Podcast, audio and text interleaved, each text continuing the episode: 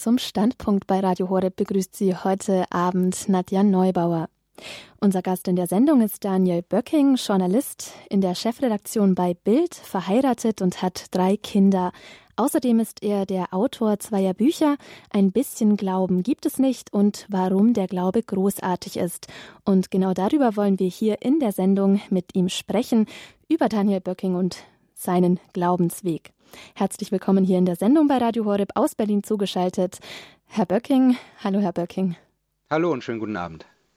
Ja, ich würde sagen, fangen wir an dieser Stelle einfach mal ganz von vorne an. Sie waren nicht immer gläubig. Sie schreiben selbst in Ihrem Buch Weg vom Partyjournalisten hin zum Jesus-Nachfolger. So ist auch der Titel dieser Sendung überschrieben.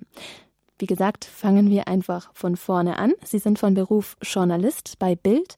Zunächst einmal, wie sind Sie denn überhaupt zum Beruf des Journalisten gekommen?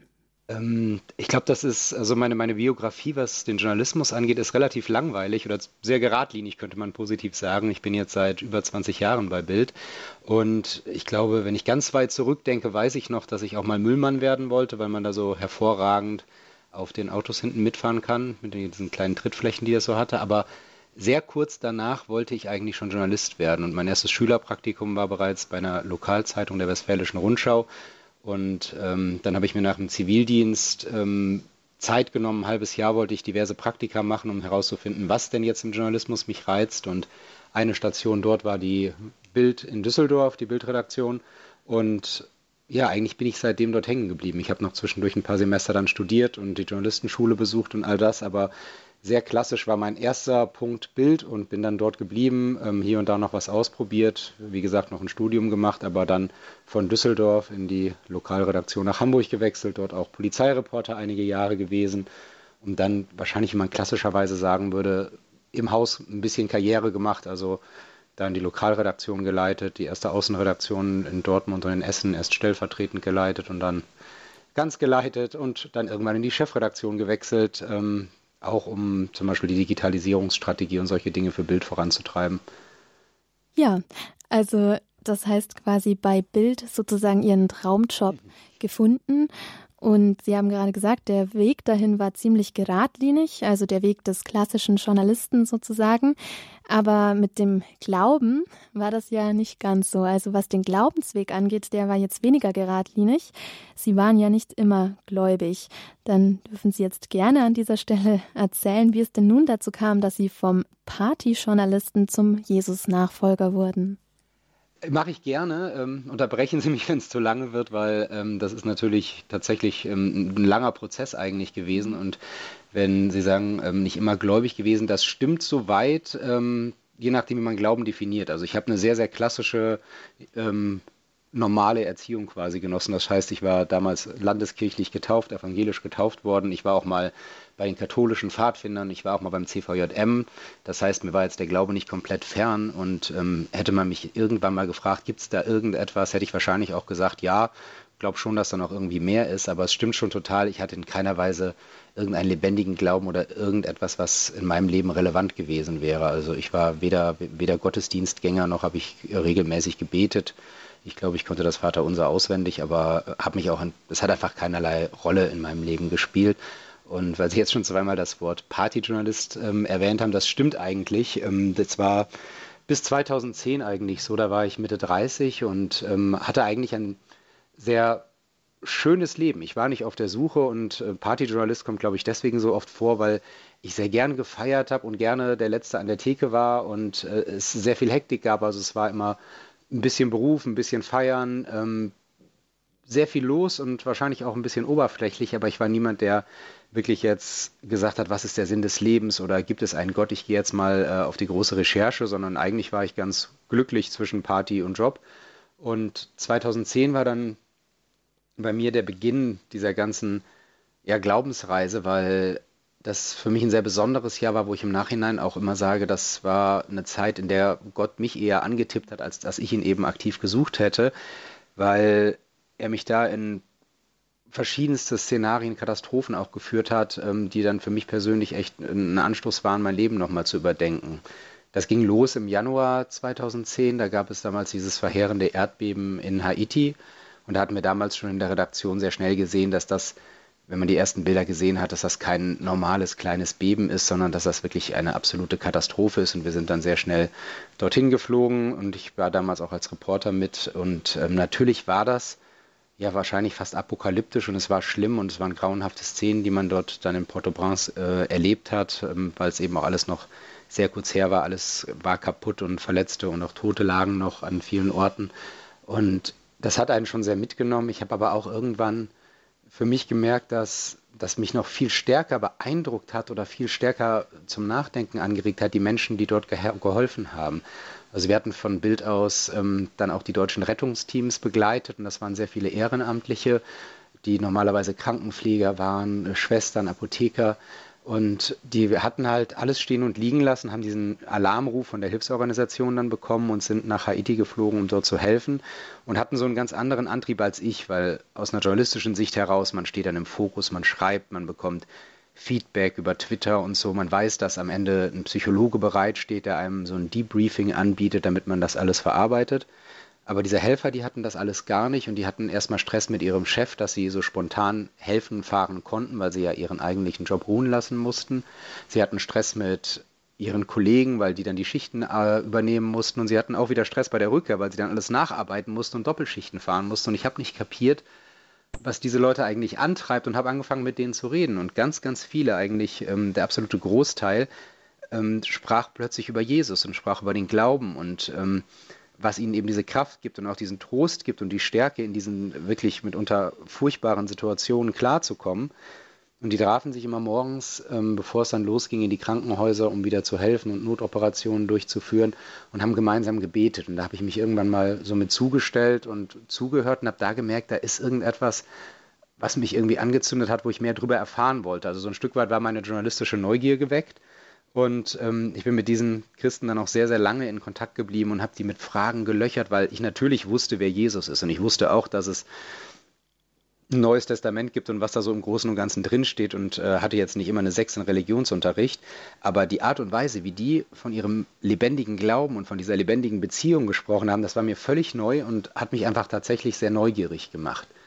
Und damit begann dann eigentlich ähm, die große Reise 2010 war eine ganze Menge. Es war ein paar Monate später dann die Love Parade in Duisburg. Da war ich auch eher zu repräsentativen Zwecken. Also ich stand gerade im Regieraum, weil wir das ähm, auch, also die ganze Party dort auf Bild.de übertragen haben. Und das war dieses alte Güterbahnhofgelände mit dieser mittlerweile furchtbar berühmten Rampe, die von unten nach oben auf das Festgelände führte. Man musste vorher durch diese Tunnel durchgehen und irgendwann kam so ein Funkspruch in die Regie, dass dort irgendwas am Tunneleingang passiert sei und es war die Rede, dass vielleicht sogar ein Mensch ums Leben gekommen sei und damals habe ich mich dann auf den Weg dorthin gemacht über das ähm, über den Güterbahnhof und die Rampe runter und das war ja, das war so das erste Mal, dass ich sage mal im Nachhinein, dass meine Augen zu schnell waren für meinen Kopf, weil meine Augen ganz viele Kleiderhaufen gesehen haben und nicht begriffen haben oder mein Kopf nicht begriffen hat, dass das alles tote Menschen waren, die da lagen. Und jetzt habe ich eben gesagt, ich war früher Polizeireporter. Das heißt, natürlich ist man zu Einsätzen gerufen worden und man wusste, hat auch furchtbare Dinge oder furchtbare Taten, die man dann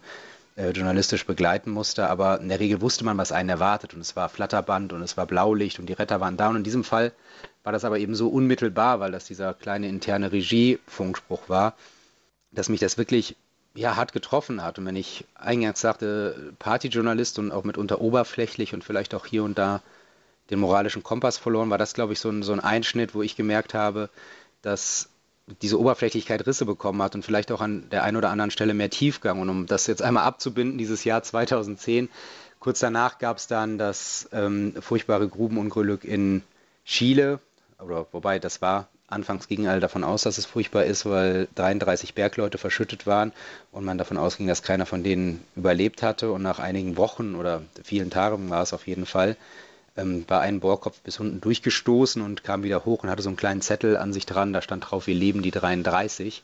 Und das löste damals so eine der größten Rettungsaktionen äh, aus, die die Welt jemals gesehen hatte. Und auch dort waren wir dann wieder sechs Wochen lang in Chile oben an der Mine. Und ähm, wenn ich mich so zurück versuche zu erinnern, war das quasi ein sechswöchiger Gottesdienst mit den Angehörigen, mit äh, den Frauen, mit den äh, Eltern, mit den Geschwistern der Männer, die da unter Tage verschüttet waren und keiner wusste, ob sie lebend rauskamen. Und wieder sah ich, wie Menschen aus diesem Glauben eine, eine Hoffnung und eine Kraft ziehen, die mich wirklich fassungslos gemacht hat. Und all das zusammengenommen, das hat jetzt nicht bei mir dazu geführt, dass ich gesagt habe, wow, äh, jetzt will ich auch Christ sein, ich will zu diesem Club gehören, sondern dass ich eigentlich fast ein bisschen ängstlich rangegangen bin, weiter nachzufragen und nachzubohren. Und ängstlich deshalb, weil ich immer Angst hatte, wenn ich jetzt wirklich mal richtig google und dann im zweiten Schritt auch noch anfange, Bücher zu lesen und wirklich mich äh, damit tief beschäftige, werde ich sehr schnell dazu kommen, dass Glaube, dass Jesus, dass das Märchengestalten sind, dass das alles eine reine Erfindung ist. Und ich war total begeistert, dass es mir nicht im Ansatz gelungen ist, Gott tot zu recherchieren. Das klingt jetzt vielleicht ein bisschen hart oder ein bisschen, ein bisschen platt nach hinten, aber ich dachte immer, ähm, dass zum Beispiel ein, ein atheistischer Historiker natürlich sagen würde, dass Jesus so nie gelebt hat und dass das alles Quatsch ist. Und dann lernte ich nach und nach, dass ich Unrecht hatte, dass selbst atheistische Historiker sagen, ja, aber Jesus, der ist eine historische Gestalt, selbstverständlich hat er gelebt. Oder dass es Physik- und Chemie-Nobelpreisträger gibt, die ähm, tiefgläubig und sehr fromm sind und dass,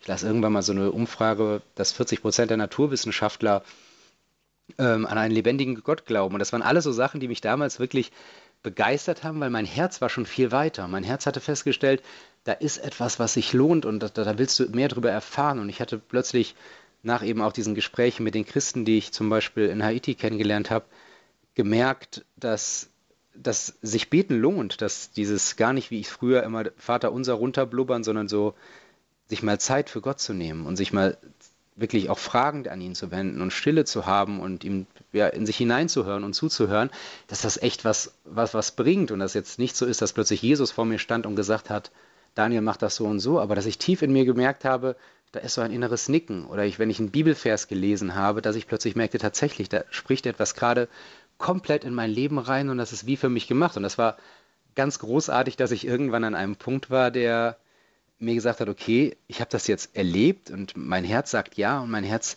möchte diesen Jesus noch viel besser kennenlernen. Und das Schöne ist, ich muss gar nicht meinen Kopf dazu ausschalten, sondern ich kann komplett rational und begründet im Leben stehen und trotzdem an Jesus Christus glauben.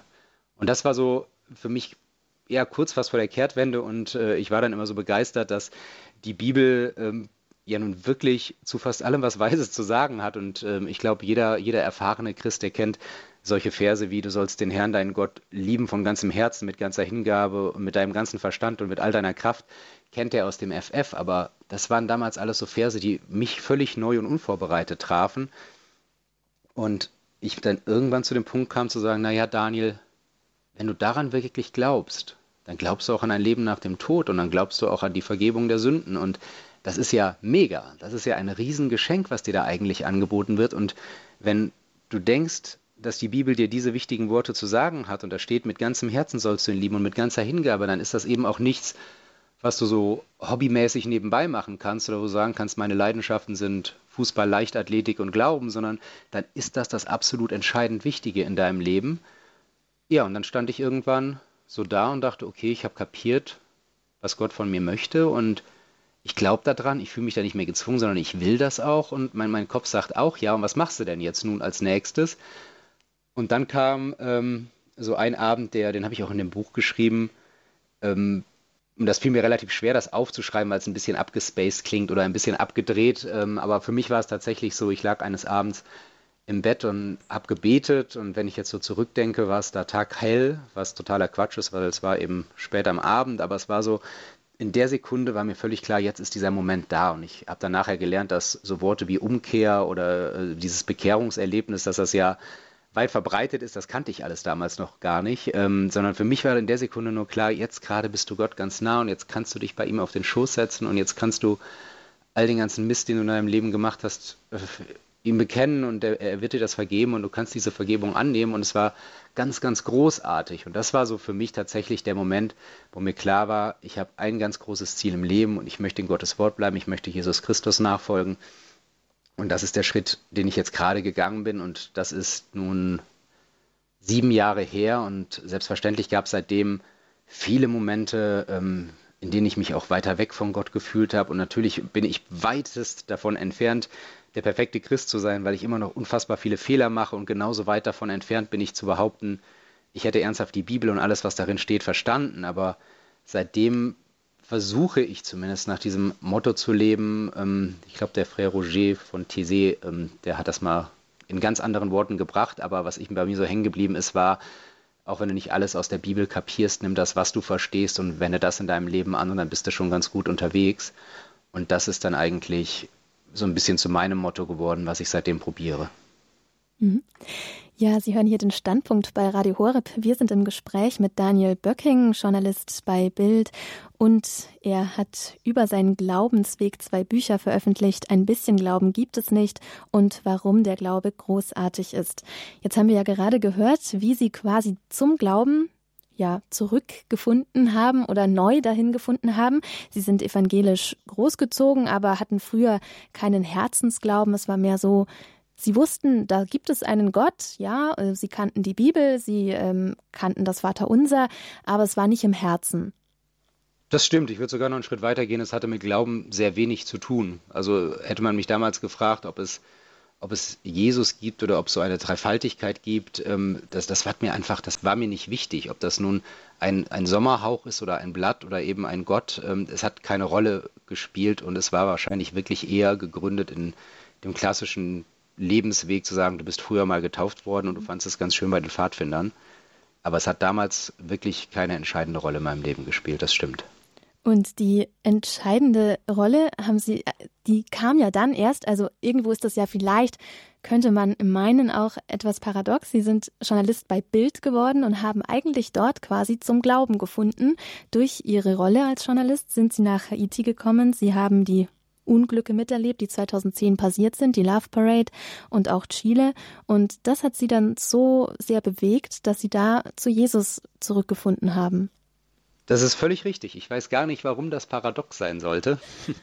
Nein, aber das stimmt. Äh, und das ist ja auch das, warum ich eingangs sagte, ähm, ich war kein Suchender und ich habe gar nicht, ich kann mir nicht auf die Schulter klopfen und sagen, ich habe ein Jahr lang Recherche betrieben oder habe Gott gesucht und habe mich fortgebildet, sondern es war für mich wirklich das Gefühl, Danke Gott, dass du dich aufgemacht hast und mich angetippt hast und mir gezeigt hast, wo die Wahrheit liegt. Mhm. Ja, und das finde ich wiederum spannend, weil Jesus sie quasi im Leid ja irgendwo gefunden hat. Also sie haben dort Menschen gesehen, die gelitten haben und das hat sie nicht abgeschreckt, sondern im Gegenteil, die Hoffnung, die diese Menschen hatten, ja, die Gebete, die sie gesprochen haben, auch in Haiti, als das Erdbeben passiert ist, die haben sie dazu bewegt, sich näher Gedanken zu machen, woher kommt denn diese Hoffnung, woher nehmen diese Menschen ihre Kraft, obwohl sie doch gerade so sehr leiden müssen. Das ist total, was ich eben übersprungen habe und darum macht es, das macht es umso richtiger, wie Sie das zusammengefasst haben. Ähm, in Haiti haben wir die meisten Nächte auf einem äh, Flachdach von einem Bungalow verbracht, weil alles andere rumsherum noch einsturzgefährdet war. Und da gingen nachts auch immer solche Gesänge los und Feuer erschienen. Also man sah, dass irgendwie so, so Lichter am Himmel waren und ähm, ich habe mich mal gefragt, was ist das? Und ich hatte mich mit Haiti insofern nicht so tief vorher beschäftigen können, dass ich nicht wusste, was für Konfessionen gibt es da oder was, was könnte die Menschen zu Tausenden an große Feuer nachts treiben und singen lassen. Und am nächsten Tag erzählte man mir dann eben, dass auch die Gottesdienste gefeiert haben, dass also Menschen, die alles verloren haben, wo eigentlich jeder einen Angehörigen zu betrauern hatte oder noch jemanden vermisst hat, dass auch die sich abends trafen und zu Gott beteten. Und das waren wirklich Dinge, ähm, wie Sie es ja schon fast zusammengefasst haben, die ich nicht kapiert habe, also die mich überfordert haben, die mich aber gleichzeitig so beeindruckt haben, dass ich da dann mehr darüber erfahren wollte und verstehen wollte. Aber Sie haben damals dann auch mal versucht, mitzubeten mit den Menschen oder haben Sie das einfach nur zur Kenntnis genommen mit Interesse, aber so richtig hat das mit dem Beten vielleicht dann doch noch nicht geklappt? Nee, auch das war ein Prozess. Also ähm, ich glaube, wenn ich meine, meine Entwicklung dort beschreiben müsste, würde ich sagen, ich war Bausparer. Ich bin nicht sofort all in gegangen, sondern das hat sich sehr mühsam ernährt. Ähm, ich habe mich am Anfang wirklich, man hat sich da so im Morgengrauen im, äh, an der Steintreppe getroffen und sich dann so im Kreis aufgestellt. Und ähm, mittlerweile kenne ich das. Mir war es damals völlig neu, dass im Prinzip jeder dann etwas spricht, wenn er etwas beten möchte. Und es muss nicht jeder was sagen, aber jeder sagt etwas. Ich war damals meilenweit davon entfernt, selber daran teilzunehmen, also selber zu sagen, ich mache jetzt den Mund auf, das wäre mir fast wahrscheinlich noch peinlich gewesen, weil man sich ja auch erstmal unsicher fühlt. Aber ähm, was ich damals geschafft habe, das waren lange Tage und meistens sind wir ähm, relativ spät ins Bett gegangen und äh, wir Journalisten haben dann ja meistens noch angefangen, unsere Texte zu schreiben. Äh, aber trotzdem ist mir das sehr schnell so wichtig geworden, dass ich eben diese, diese Stunde im Morgengrauen nicht verpassen wollte, obwohl ich dann eben noch eine Stunde hätte länger schlafen können, weil ich wirklich gemerkt habe, ja, dass da, dass da was passiert oder dass da in diesem ganzen kaputten so ein geschlossener Kreis ist und plötzlich ähm, eine Kraft vermitteln kann. Mhm. Und als Sie dann sechs, gute sechs Monate später bei der Love Parade dabei waren, als das Unglück passiert ist, hatte sich da schon irgendwas in Ihrem Inneren getan? Also hatten Sie da schon eine tiefere Jesus-Beziehung oder überhaupt Ansätze davon, als es noch in Haiti der Fall war? Na, insgesamt hat sich das bei mir wirklich, ich glaube, fast über drei Jahre hingezogen. Und ähm, es hat eigentlich keine Pause mehr gemacht, sondern es ging ganz klar in eine Richtung. Und ja, ähm, zum Beispiel das Beten, das weiß ich noch, das habe ich aus Haiti mitgenommen und dann auch in Deutschland versucht umzusetzen. Einfach mal zu beten und das regelmäßig zu tun. Und ich weiß, dass ähm, Rituale manchmal durchaus verschrien sind oder zu sagen, das ist dann auch nicht sehr lebendig, aber ich habe für mich sehr schnell gemerkt, ich brauche so eine gewisse Regelmäßigkeit. Wenn ich jetzt nicht jeden Abend mir sage, vor dem Einschlafen spreche ich ein Gebet oder nach dem Aufstehen spreche ich ein Gebet, dann werde ich das sehr schnell wieder vergessen. Und dann aber eben mal anders zu beten, zu sagen, vielleicht denke ich, sage ich die ersten 30 Sekunden gar nicht, sondern versuche einfach nur mich auf Gott einzulassen und so. Das waren alles Dinge, da kam ich mir am Anfang sehr komisch vor, das mal auszuprobieren und wo ich auch gedacht habe, wie ich eben gesagt habe, man, man, wenn ich das dann vielleicht mal logisch hinterfrage oder anfange zu recherchieren, komme ich schnell dahinter, dass das alles großer Humbug ist. Aber es war eben was komplett anderes, weil sowohl mein Herz merkte, da tut sich was und das, das fühlt sich gut und richtig an und es gibt so dieses innere Leuchten, als eben auch mein Kopf, der erfahren durfte, nee Daniel, du bist nicht blöd, nur weil du plötzlich sehr offen dafür bist und dir vorstellen kannst, dass das, was in der Bibel steht, tatsächlich einfach die Wahrheit ist. Mhm. Aber kann man so sagen, dass das Jahr 2010, dass da eigentlich so dieses, diese Schlüsselereignisse passiert sind, die ja quasi auch der Schlüssel zu ihrem Herzen und für Jesus dann waren? Ja, auf jeden Fall. Das Jahr 2010 ist für mich eins, ähm, womit für mich eine neue Zeit angefangen hat. Also wenn ich es versuche chronologisch zu sortieren, ähm, 2010 ganz genau, das waren die Schlüsselereignisse, die mich auf eine Reise geschickt haben. Warum habe ich dann noch bis 2013 gebraucht, um wirklich zu sagen, jawohl, das ist es? Weil mir das eben wirklich wichtig war oder bis heute wahnsinnig wichtig ist. Ich ähm, man tendiert ja dazu, irgendwas wahnsinnig spannend zu finden und zu sagen, das ist es jetzt. Und dann guckt man sich sechs Wochen später nochmal an und denkt, ach, so toll war das gar nicht. Und ich habe aber mehr und mehr gemerkt, dass das, womit ich mich gerade beschäftige oder das, was auch in meinem Herzen sich tut, eine Lebensentscheidung ist und eben nichts, was am Rande des Alltags spielen kann. Deswegen auch der Titel des ersten Buchs, ein bisschen Glauben gibt es nicht.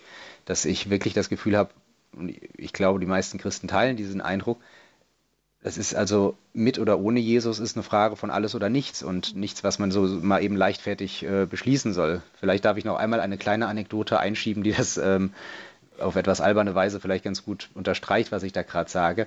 Ich hatte viele einsame Momente und also zumindest Momente, in denen ich allein war, wo ich genau diese, diese schönen Momente hatte, wo mir ganz klar war, Daniel, du bist da auf einem ganz wertvollen Weg und das willst du.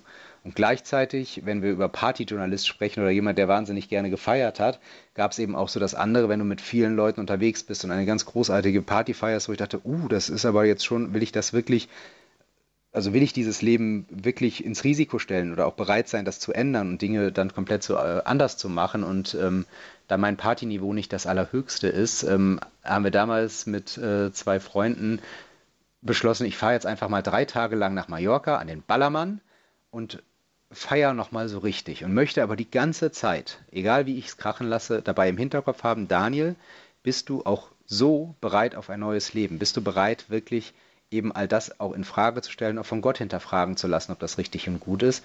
Und das war für mich eigentlich so, so auch ein Schlüsselerlebnis. Das war allerdings dann schon, ja, ich glaube 2013, kurz vor dem Gebet, was für mich so eine Umkehr war, ähm, dass ich furchtbar viel Spaß hatte und zum Glück verbietet die Bibel ja auch weder Spaß noch Wein. Aber mir war völlig klar, ja, ich, ich will das nicht. Ich will das so nicht mehr. Ich möchte nicht so bedeutungslos das Leben leben, sondern ich habe da, ich bin da was Großem auf der Spur und das möchte ich weiter verfolgen. Mhm. Ja, und Ihnen war auch klar, dass Ihr Leben sicherlich, also nach dieser Entscheidung nicht so weitergehen würde wie vorher. Ja, das stimmt.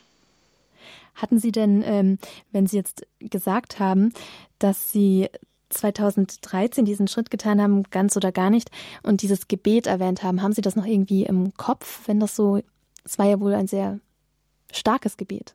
Also was, äh, welche Worte ich da gewählt habe, überhaupt nicht. Was ich noch ähm, sehr genau weiß, war also wirklich, dass ich vorher in so einem Moment der Unsicherheit war, weil ich wirklich, ich habe dann auch diese, diese Christenfreunde, die mich auf diesen Schritten begleitet haben, immer gefragt, was mache ich denn jetzt? Ich weiß, was ich will. Muss ich jetzt mich nochmal taufen lassen? Oder muss ich jetzt Einladungskarten schreiben und allen sagen, ich will jetzt hier eine große ähm, Umkehrparty feiern oder sowas? Also natürlich war mir klar, ich, ich sehne mich da nach irgendetwas. Und deswegen weiß ich auch noch sehr genau, wie dieses Gefühl da war, als ich in dem Bett lag und mein Gebet gesprochen habe, was wahrscheinlich ein ganz normales Dankeschön für den Tag, äh, guten Abend Gebet war. Ähm, dass ich in der Sekunde wusste, so das ist es jetzt. Ich brauche mir über all diese Sachen keine Gedanken mehr zu machen. Jetzt in der Sekunde beginnt ein neues Leben, Daniel. Und ähm, da ich eigentlich mich für einen sehr rationalen Typen halte, ähm, weiß ich noch, dass es, dass, also ich hatte solches, ich glaube, ich habe versucht, es Schüttelwärme zu nennen. Also es war irgendwie so ein ganz komisches körperliches Gefühl fast und ich dachte, das bildest du dir jetzt ein und habe dann nochmal mit den Zähnen gewackelt und alles, um zu gucken, ist vielleicht einfach nur mein Bein eingeschlafen und das war alles so nicht. Also ich war wirklich in der Sekunde ein bisschen wie berauscht. Ich will im Rückblick gar nicht zu viel da reinlegen, weil zum einen glaube ich, dass es so ein Erlebnis nicht braucht, um, um wirklich zu einem großen, wahren Glauben zu kommen. Und zum anderen weiß ich gar nicht und es ist mir fast egal, ob das wirklich für mich so eine Art Gottesbegegnung war oder ob es auf der anderen Seite vielleicht Gottes Art und Weise war, mich kurz, kurz ein bisschen im Kopf zu verdrehen, dass ich das Gefühl hatte, so sei es, um, um, um eben mir diesen Druck zu nehmen und einfach zu sagen, leg doch einfach los.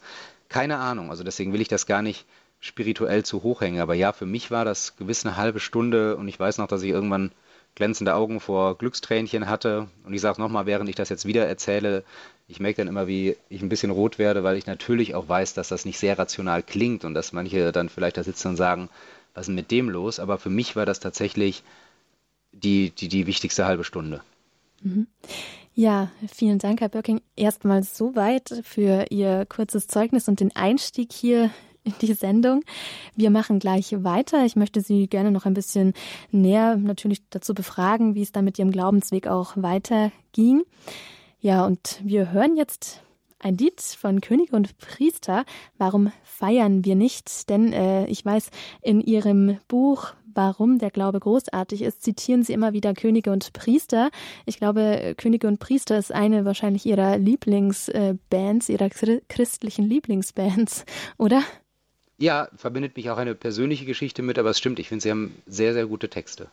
Genau, dann hören wir das Lied jetzt Warum feiern wir nicht von Könige und Priester.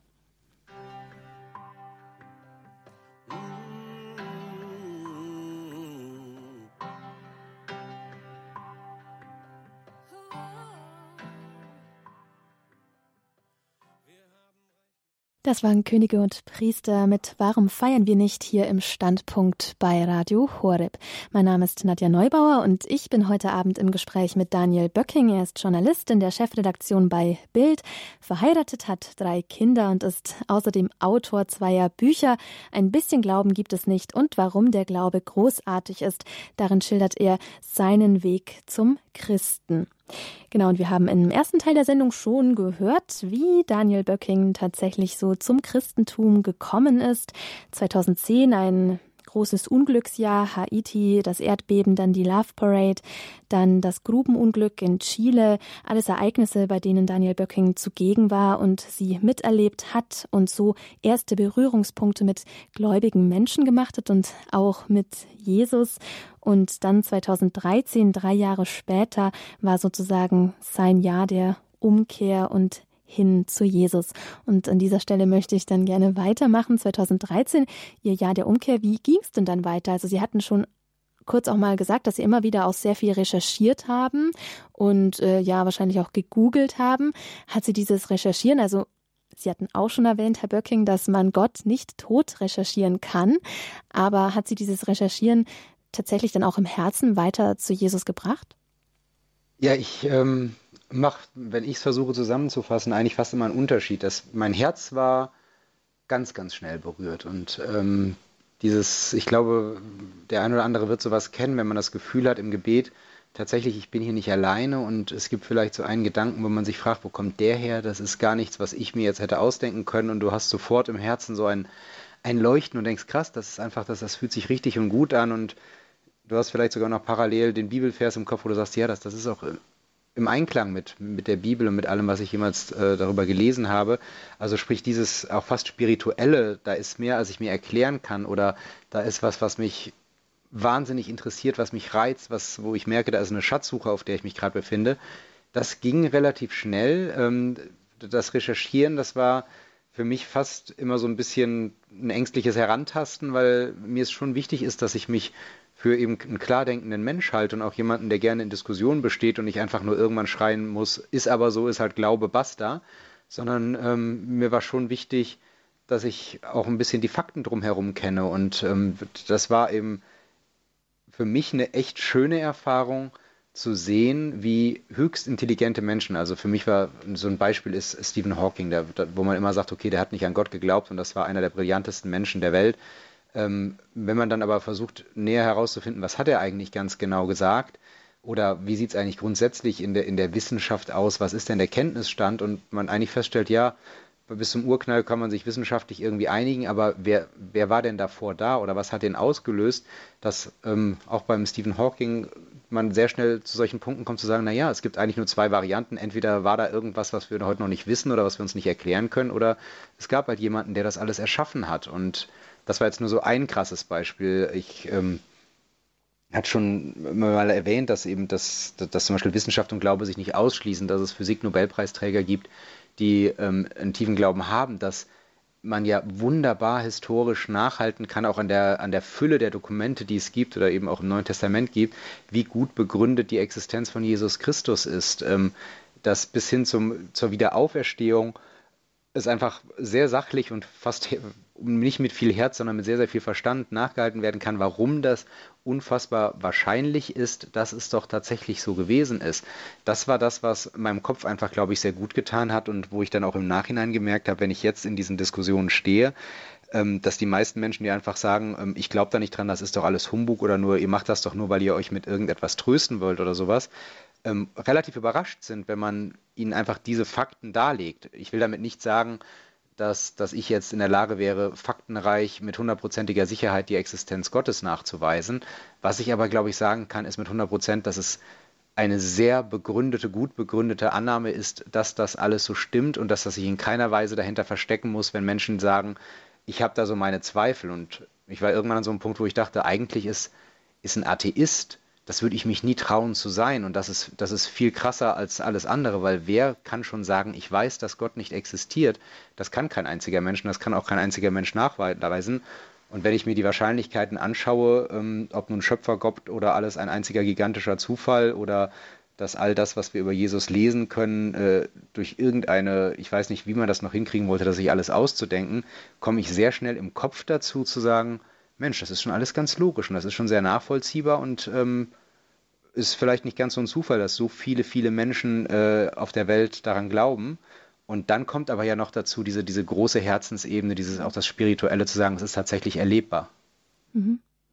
Ja, genau, diese Herzensebene. Wie, wie haben Sie das denn gemerkt, dass, dass Jesus, dass der Glaube, dass er jetzt schon in Ihrem Herzen auch angekommen war? Es gab viele viele kleine Momente. Und ich habe mal irgendwann überlegt, ob ich mir die alle notieren sollte und äh, habe das leider nie gemacht. Habe jetzt erst vor ein paar Tagen äh, just angefangen, ein Tagebuch zu schreiben, weil ich auch gemerkt habe, es gibt so solche, solche Impulse, die man ansonsten dann auch vielleicht viel zu schnell vergisst und von denen man auch lange was hat. Aber für mich persönlich war es zum Beispiel sehr klassisch, dieses Zeit mit Gott verbringen, dieses äh, zur inneren Ruhe kommen und ähm, auch, auch die Bibel zu lesen und zu merken, das ist keine Einbahnstraße und ich muss hier keine auswendig äh, gelernten Reimchen vortragen, sondern ich kann auch einfach mal die Klappe halten und hinhören. Und ähm, für mich war das wunderschön. Ich glaube, in der Bibel wird sehr oft diese, diese Ruhe und der Frieden beschrieben. Und das ist etwas, was ich, wovon ich sehr früh eine Ahnung bekommen habe, vielleicht auch im krassen Gegensatz zu dem, wie mein Leben vorher gewesen war, was schon sehr hektisch war und Hektik klingt immer so erfolgsorientiert und super, aber die Wahrheit ist halt, es war auch mitunter sehr kopflos und irgendwie sucht man ja doch immer so ein bisschen den Sinn und so ganz glücklich ist man dann auch nicht. Und dieses große Friede zu sagen, nee, alles andere verliert wahnsinnig an Bedeutung, wenn ich erstmal diese Wahrheit annehme und ich habe eigentlich nur noch ein großes Ziel und das ist in Gott zu bleiben und eben auch bis hin auf kleine Einzelfälle keine Ahnung, wir haben jetzt eine Situation meinetwegen im Job und ich weiß nicht, wie ich mich verhalten soll, ob ich, ob ich dagegen ankämpfen soll oder es unterstützen soll oder sowas. Ähm, also damit meine ich jetzt nichts Weltbewegendes, sondern so klassische kollegiale Dinge, die, die, die jeder irgendwann mal irgendwo hat.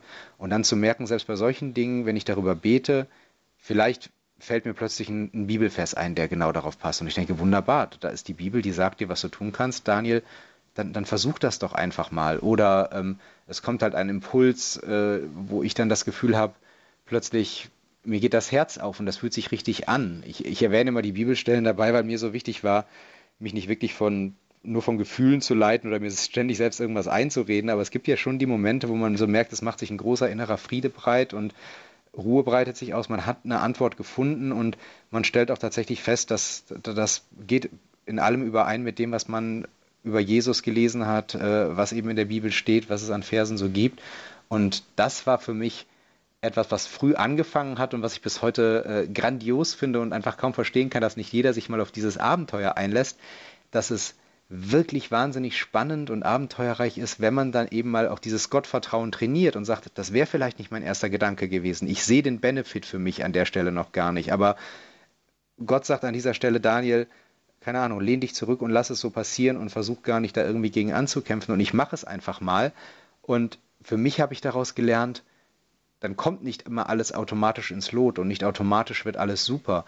Aber dieser innere Friede und diese innere Ruhe zu wissen, für wen man da gerade etwas tut, aus welchem Antrieb heraus man etwas tut, der hat mir immer so gut getan, weil es dann vielleicht gar nicht mehr so wichtig war, dass ich mein Wunschergebnis bekommen habe oder dass eben äh, im Job das passiert ist, was ich gerne hätte oder sonst sich irgendein Wunschergebnis einstellt, sondern einfach nur das gute Gefühl und das Wissen, ich habe versucht, etwas zu Gottes Ehre zu tun und ähm, wozu er es gebrauchen wird, das ist nicht immer unbedingt meine Sache, aber ich kann damit sehr gut leben, egal wie es ausgeht, weil ich weiß, dass ich zumindest äh, mindestens einen habe, nämlich Gott, der sich vielleicht ein bisschen darüber freut, dass ich es probiert habe. Ja, also der Friede, der innere Friede, die Ruhe, das ist schon mal ein Ergebnis quasi ihres Weges. Also sie haben gemerkt, dass Jesus ihnen Frieden schenkt. Und mm, ja, aber dieser Weg dahin, das ist ja schon also ein ziemlich langer Weg. Also es gibt ja sowieso, es gibt ja so viele Wege zu Jesus, wie es Menschen gibt, so viele Wege, Gott zu finden, wie es eben Menschen gibt, weil jeder Mensch unterschiedlich ist und äh, sich Gott ihm auch auf andere Weise ähm, offenbart oder zeigt.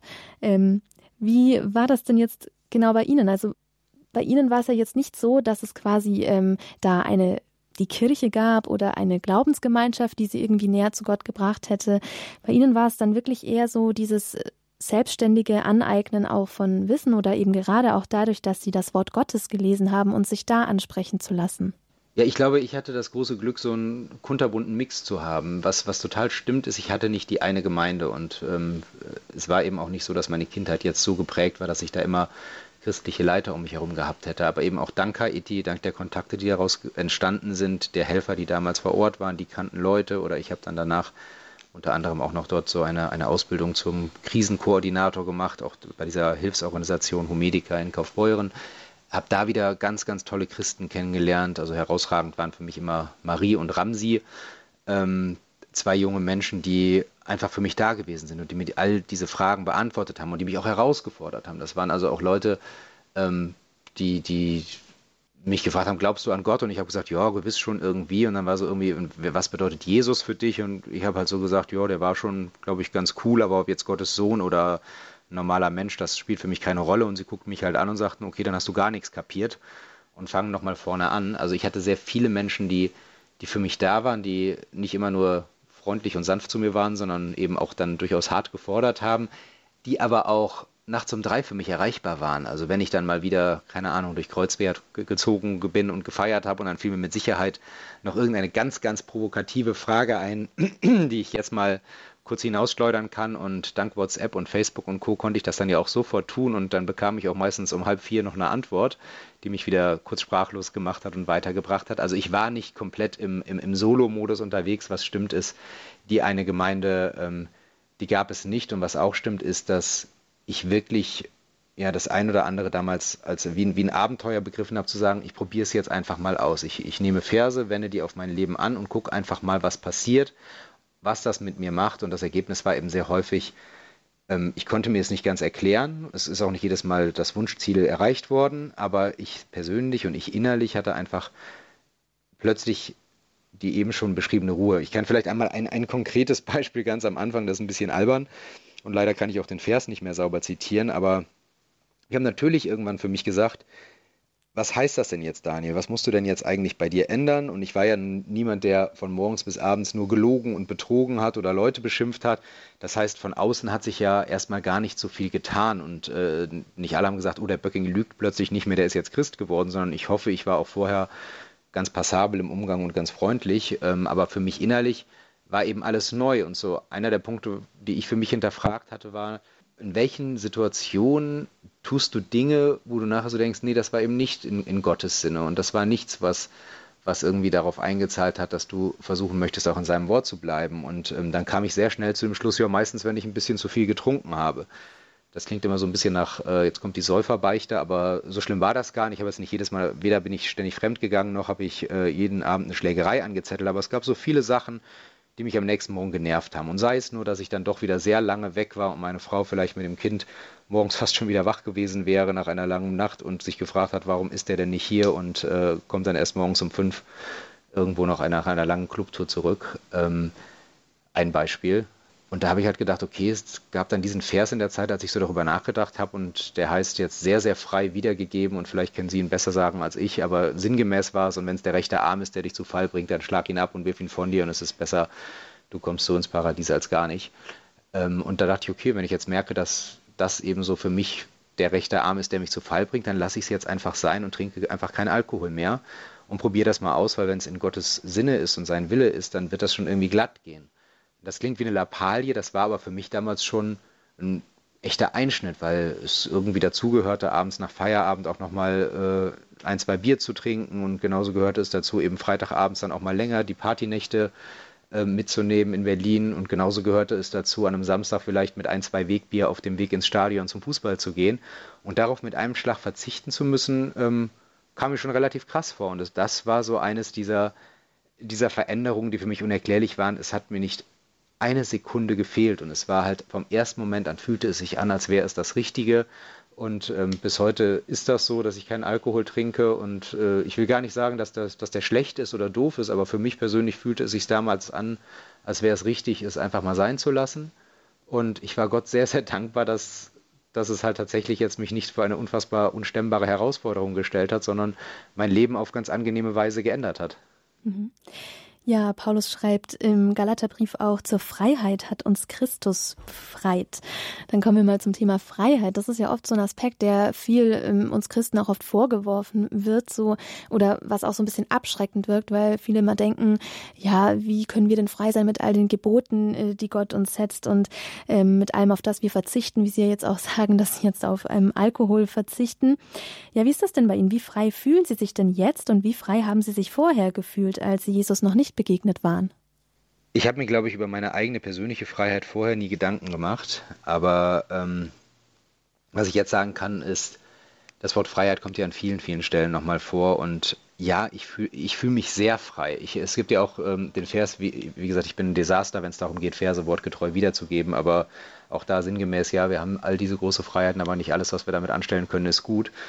Ähm, ich glaube, es ist relativ unkompliziert. Zumindest fühle ich mich so. Ich fühle mich sehr frei. Ich empfinde es als ein Geschenk, dass wir ja auch grundsätzlich diese Freiheit haben. Natürlich gibt es zum einen erstmal eine, eine, politische Freiheit, über die ich mich freuen kann, dass wir in Deutschland so offen über den Glauben reden können, auch so offen darüber streiten können, auch untereinander unter Christen ja mitunter hart diskutieren und streiten können. Auch das ist ein Stückchen Freiheit unseres Glaubens äh, und dankbarerweise eben auch unseres politischen Systems, dass wir die Gelegenheit dazu haben. Ähm, wenn ich an die, an die gottgegebene Freiheit denke, da gibt es ja sehr, sehr viele Verse in der Bibel. Ähm, also es gibt ja auch durchaus einen Paulus, der darauf hinweist, dass wir eben vorher Sklaven waren und nun jemand anderem dienen, ähm, also wo das Sklavenbild gar nicht so aufgehoben wird. Natürlich gibt es Gebote und natürlich empfinde ich die Freiheit nicht als jetzt kann ich erstmal so recht die Sau rauslassen.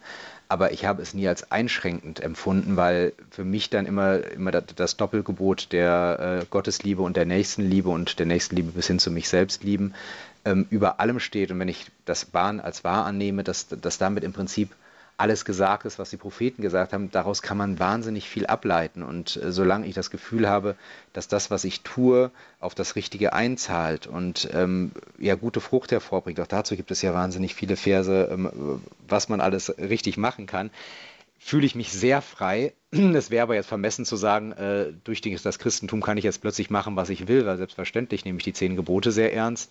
Und selbstverständlich kämpfe ich auch noch mit vielen, vielen Versen, bei denen ich mir nicht sicher bin, was will mir denn Gott an dieser Stelle eigentlich sagen. Und das geht ja bis ins Allerkleinste rein. Und auch da habe ich sehr, sehr viel gelernt in den letzten drei Jahren, in denen ich wieder und wieder Vorträge in verschiedensten Gemeinden auch halten durfte, wie unterschiedlich dort gewichtet wird. Für mich ist diese Freiheit, die Gott geschenkte Freiheit, komplett greifbar und tatsächlich führt für mich Freiheit zur Ruhe, also auch einfach die Freiheit zu wissen, wo ich gerade richtig bin und das Gefühl zu haben, ich bin in Gott und ich will hier gar nicht wieder raus und bin, bin frei dort zu sein, wo ich jetzt gerade bin, ähm, ist für mich ein, ein riesengroßes Geschenk, aber es bedeutet ja nicht gleichzeitig, sich wie eine offene Hose benehmen zu dürfen. Mhm. Ja, also Sie haben vorhin auch gesagt, Herr Böcking, dass Sie quasi Personen haben, die Sie auf Ihrem Weg auch begleiten. Sie haben Ansprechpartner, die für Sie da sind. Wenn Sie Fragen haben und so weiter, können Sie die stellen. Haben Sie auch geistliche Begleitung?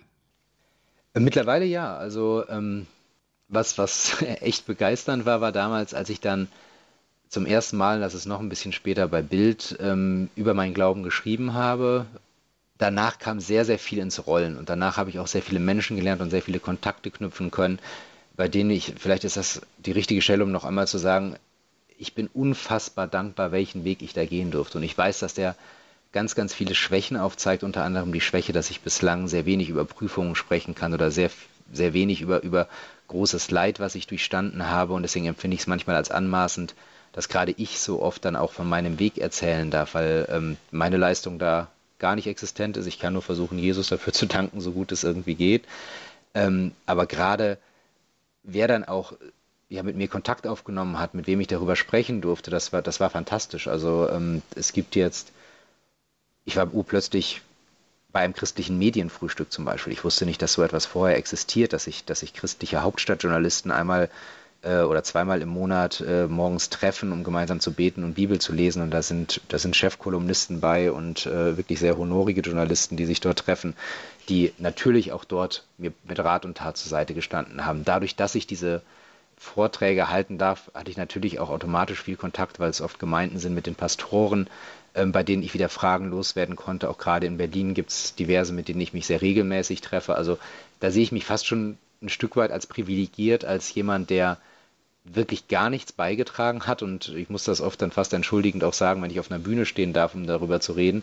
Weil wenn ich nachher mit den Christen, die quasi mir zuhören, spreche und dann höre ich deren Biografien und da, da geht der Glaube dann mit unter 60, 70 Jahre schon im eigenen Leben zurück und die können mir von Prüfungen erzählen, vor denen ich noch nie gestanden habe, wo ich mal denke, eigentlich ist es irgendwie komisch, dass jetzt gerade ich Zeugnis geben darf oder dass ihr alle für mich da seid und mir all diese Fragen beantwortet und insofern ja, dieses, diese liebevolle christliche Gemeinschaft, die hat mich tatsächlich ein Stück weit umgehauen, wie viele Menschen dann auch da sind und wie viele Menschen bereit sind, einen an die Hand zu nehmen und ein bisschen zu helfen, wenn man noch viele dumme Fragen hat. Mhm. Ja, ich möchte gleich auch noch näher auf Ihr Coming Out sozusagen zu sprechen kommen, als Sie sich öffentlich zu Ihrem Christsein bekannt haben. Aber zunächst noch eine andere Frage. Sie haben ja dann auch irgendwann schon mal Gottesdienste besucht und auch die Gemeinschaft gesucht. Ähm, und da haben Sie ja auch zunächst erstmal befremdliche Erfahrungen gemacht. Also Sie schreiben in Ihrem Buch, warum der Glaube großartig ist, dass Sie äh, zunächst zum Beispiel beim ersten Abendmahl, das Sie besucht haben, wussten Sie nicht, als Sie das Brot gereicht bekommen haben, was Sie sagen sollen und haben dann stattdessen Danke gesagt statt Amen, weil Sie eben nicht wussten, was man an dieser Stelle sagt. Gab es da mehr solche Erfahrungen, die für Sie am Anfang wirklich ähm, befremdlich waren? Ach, befremdlich klingt so negativ. Ich glaube, es gibt zweierlei. Es gibt, ähm, es gibt viele Dinge, die natürlich dem eingefleischten Gottesdienstgänger ähm, komplett geläufig sind, bei, wo man schon nicht alles versteht. Ich glaube, das fängt, wenn ich jetzt in die klassische Landeskirche gehe, mit der Frage an, wann muss ich jetzt knien, wann muss ich sitzen, wann muss ich stehen. Ähm, das, da, da, fühlt man sich natürlich oft als Novize und muss erst mal reinkommen. Ähm, das war aber jetzt nicht befremdlich in dem Sinne, dass ich gesagt hätte, hier gehe ich nicht mehr hin, äh, ich weiß gar nicht genau, was ich machen soll, sondern äh, ich habe mich eher manchmal wie ein Elefant im Porzellanladen gefühlt und ähm, habe halt wirklich auch dann diese Hilfe in Anspruch genommen, dass ich alle Fragen gestellt habe.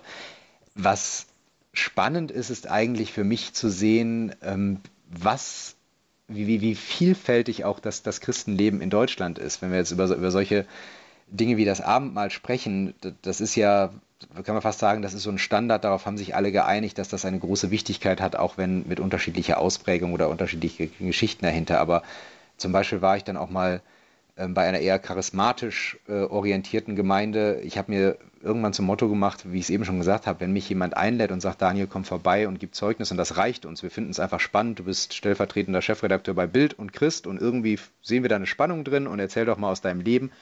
Was könnte mich davon abhalten, das zu tun, wenn ich lese, dass ich doch bitte sehr ja, Gottes Wort verkündigen kann oder dass ich die Botschaft Gottes verkündigen soll, äh, egal ob sie gewünscht ist oder nicht. Und ähm, dass Paulus sagt, ich schäme mich nicht des Evangeliums und deswegen nehme ich erstmal alle Einladungen an und recherchiere nicht jedes Mal vorher sehr tief, welche Ausprägung es denn jetzt hier und da genau gibt. Und zum Beispiel dort ähm, standen wir dann im Vorbereitungsgespräch und dass man vorher gemeinsam betet, ist ja ganz normal. Und plötzlich merkte ich, dass, dass um mich herum ganz viele Leute mitmurmelten und das war mir völlig fremd. Und dann habe ich gemerkt, dann, dann, dann, legte mir einer eine Hand auf die Schulter und habe versucht hinzuhören, habe gemerkt, ich verstehe kein Wort, was die da alle sagen. Und das, das kann man natürlich als befremdlich sehen, aber wenn man jetzt so frisch dazugekommen ist wie ich, der bis dato nur dachte, es gibt evangelische Landeskirche, katholische Landeskirche und dann gibt es noch so komische Freikirchen, die ich gar nicht genau kenne und plötzlich murmeln Menschen in, in, in ganz fremden Sprachen mit dir, dass ich erstmal solche Phänomene wie Zungenrede und all das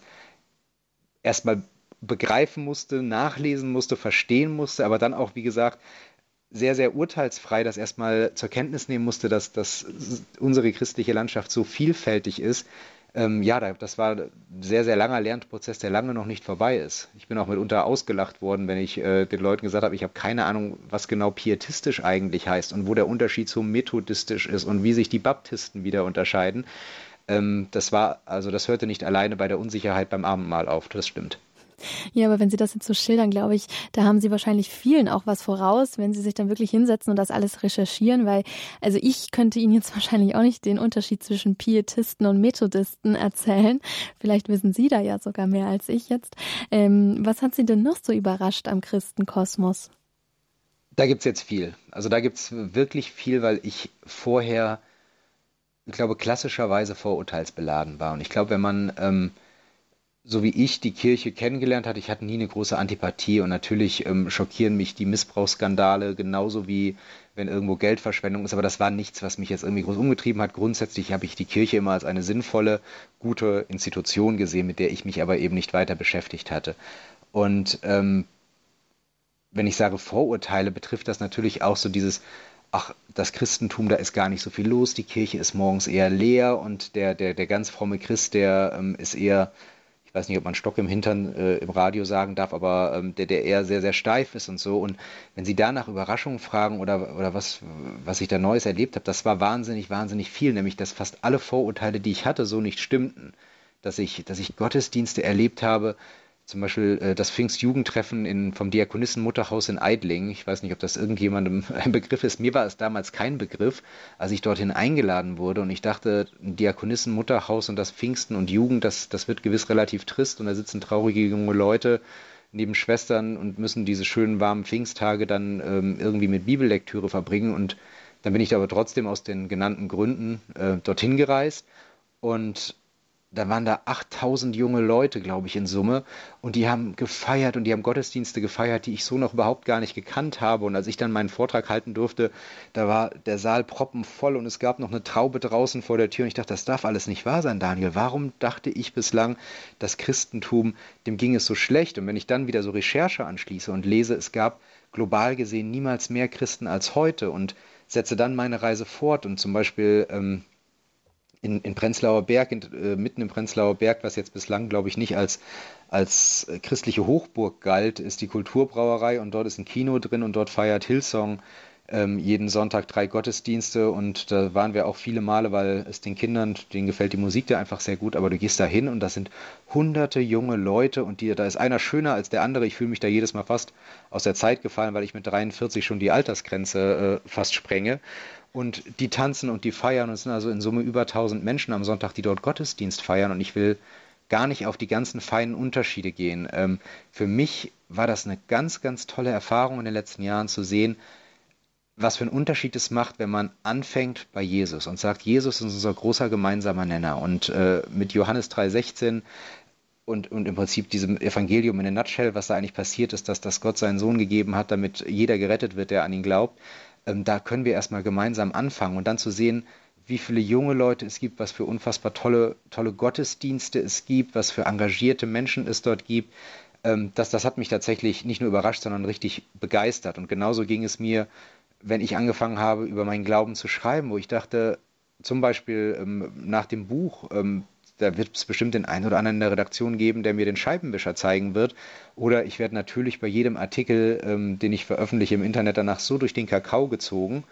Und selbstverständlich bekomme ich auf christliche Artikel bei Bild äh, im Internet dann auch negative Kommentare und irgendjemand sagt, hast du den Schuss nicht gehört? Aber es war absolut begeisternd für mich zu sehen, wie stark und liebevoll die Gemeinschaft der Christen ist, die einem dann auch sofort zur Seite springt und die sagt, hey Mensch, toll, gut, dass du drüber schreibst, das macht mir sogar ein bisschen mehr Mut. Und Kollegen, die sich melden und sagen, hey, mir geht es übrigens genauso, aber wenn ich gerade bei den Kollegen bin zum Beispiel, da gibt es natürlich ähm, bei uns im Newsroom, es gibt Moslems, es gibt Juden, es gibt Christen, es gibt Atheisten, es gibt alles, aber nicht einmal hatte ich das Gefühl, dass ich mich entschuldigen oder rechtfertigen muss, sondern dass man wahnsinnig respektvoll mit diesem Thema Glauben umgeht. Und warum ich da so so viel drüber rede, ist einfach, ich habe ganz oft das Gefühl, dass das auch Christen so das Gefühl haben, ja, wir sind ein bisschen aus der Zeit gefallen oder es wird immer weniger.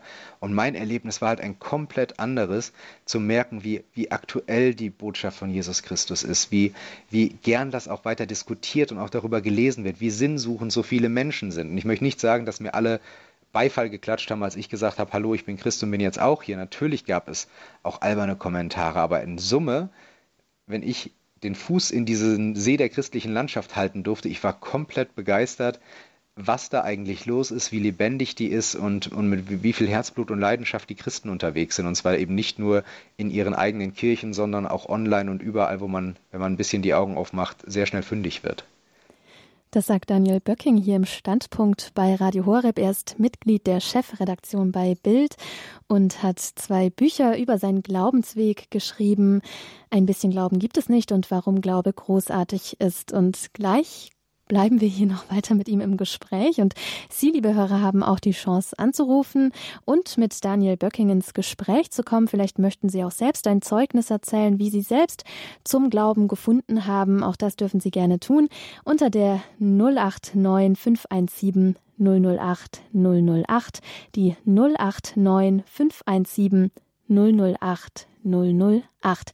Das ist die Nummer ins Studio. Klaus Debes sitzt für Sie in der Regie und nimmt Ihren Anruf gerne entgegen. Also, wenn Sie sich hier zu Wort melden möchten, dann können Sie das jetzt gerne tun. Nach Könige und Priester, weil es Liebe ist.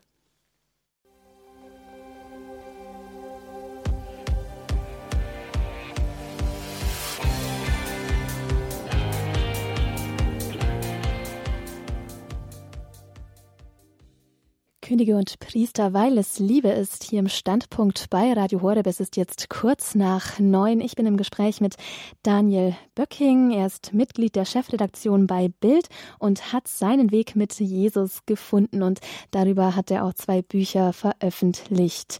Und ich hatte Sie vor der Musikpause dazu eingeladen, mit Daniel Böcking ins Gespräch zu kommen oder selbst Zeugnis von ihrem Glauben zu geben unter der 089 517 008 008. Und eine erste Hörerin hat uns hier sogar erreicht, Frau Rattan aus Linz. Grüß Gott. Grüß Gott.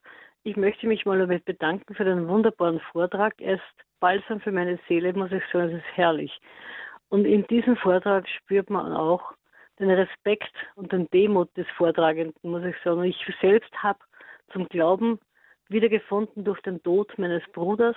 Obwohl ich in eine sehr strenggläubige Klosterschule gegangen bin, bin ich vom Glauben vorerst vor der Ehe komplett weggekommen, war dann mit einem Inder nicht, äh, nicht katholisch verheiratet und ich war, wie gesagt, katholisch war ich schon verheiratet, aber er hatte keinen katholischen Glauben, so war es.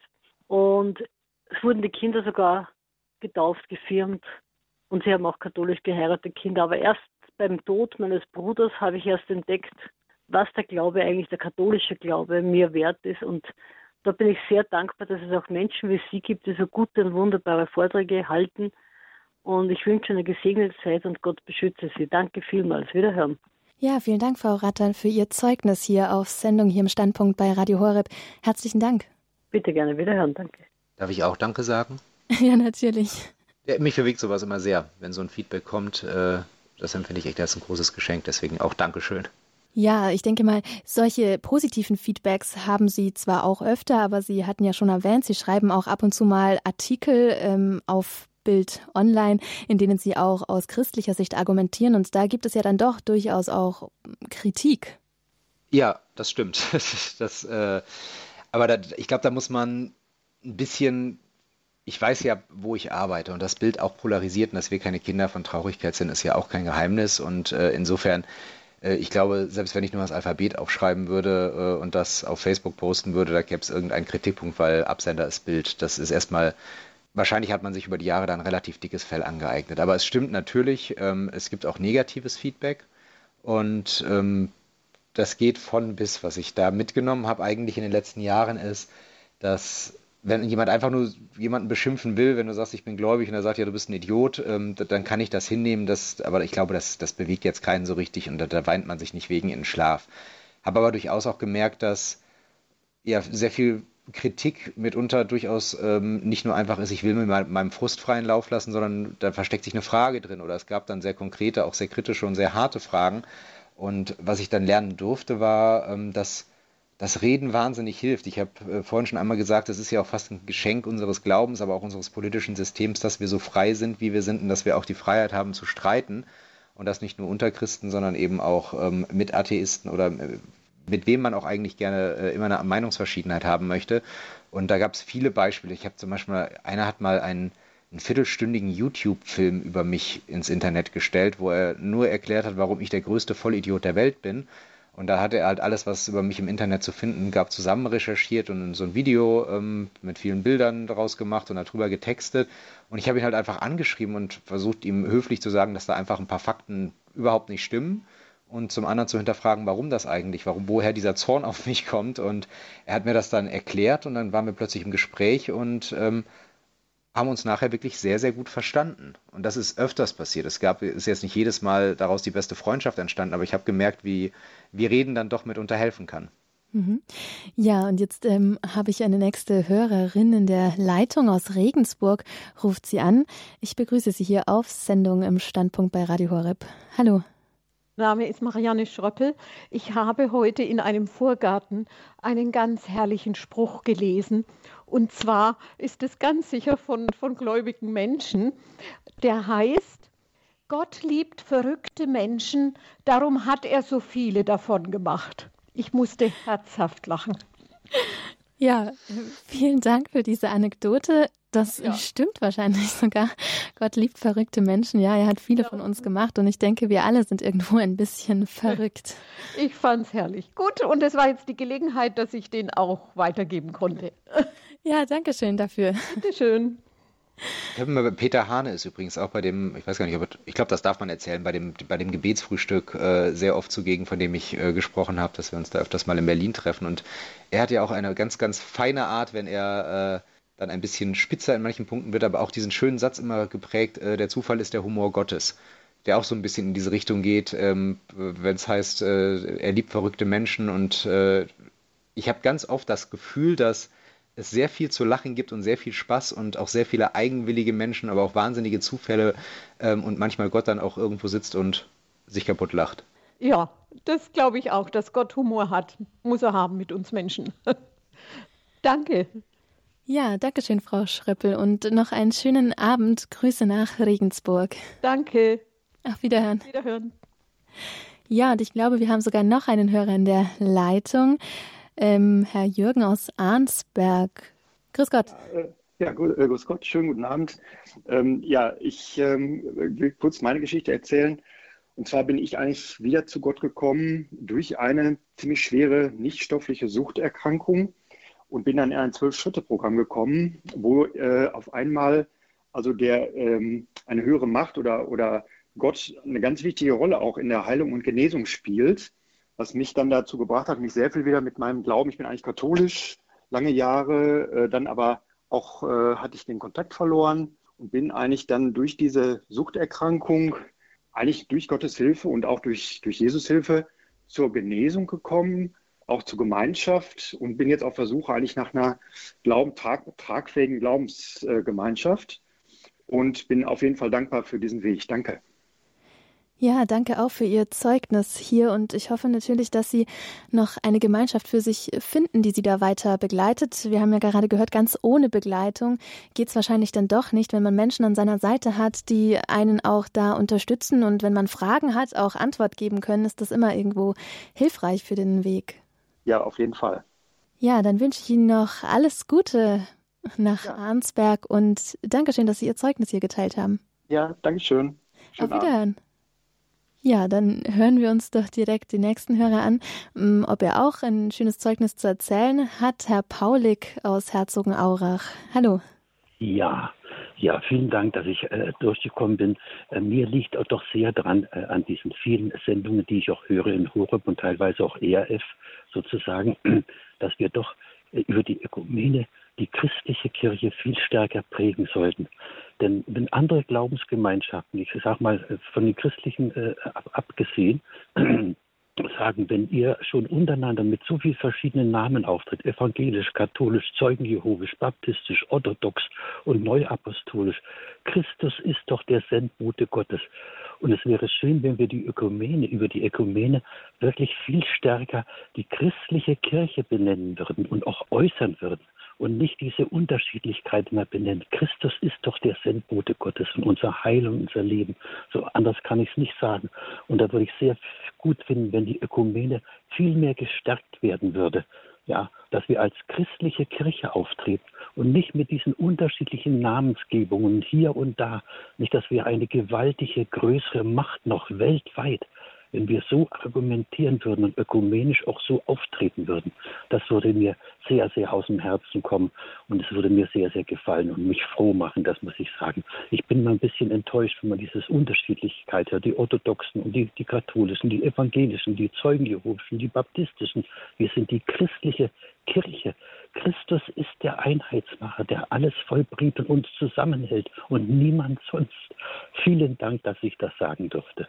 Ja, danke schön, Herr Paulik. Also ich denke immer persönlich, dass Unterschiede natürlich irgendwo auch wichtig sind, aber Sie haben natürlich recht, wenn es darum geht, Jesus ist natürlich unser aller Herr und Gott und wir glauben ja. auch nur an den einen Herrn und Gott und dass man vielleicht einfach auch als, egal als Katholik zum Beispiel auch mehr Mut haben sollte, an manchen Stellen sich wirklich auch zu seiner Jesus-Beziehung zu bekennen, ohne jetzt aber ähm, irgendwelche Unterschiede platt machen zu wollen, weil ich denke, es ist schon auch wichtig, dass wir teilweise diese Unterschiede haben, dass eben jemand katholisch ist und gerne in die katholische Kirche geht und die Eucharistie feiert, ein anderes evangelisch und hat sein Abendmahl, aber vielleicht einfach, weil wir dann oft vergessen, dass wir am Ende ja doch alle an den einen Herrn glauben.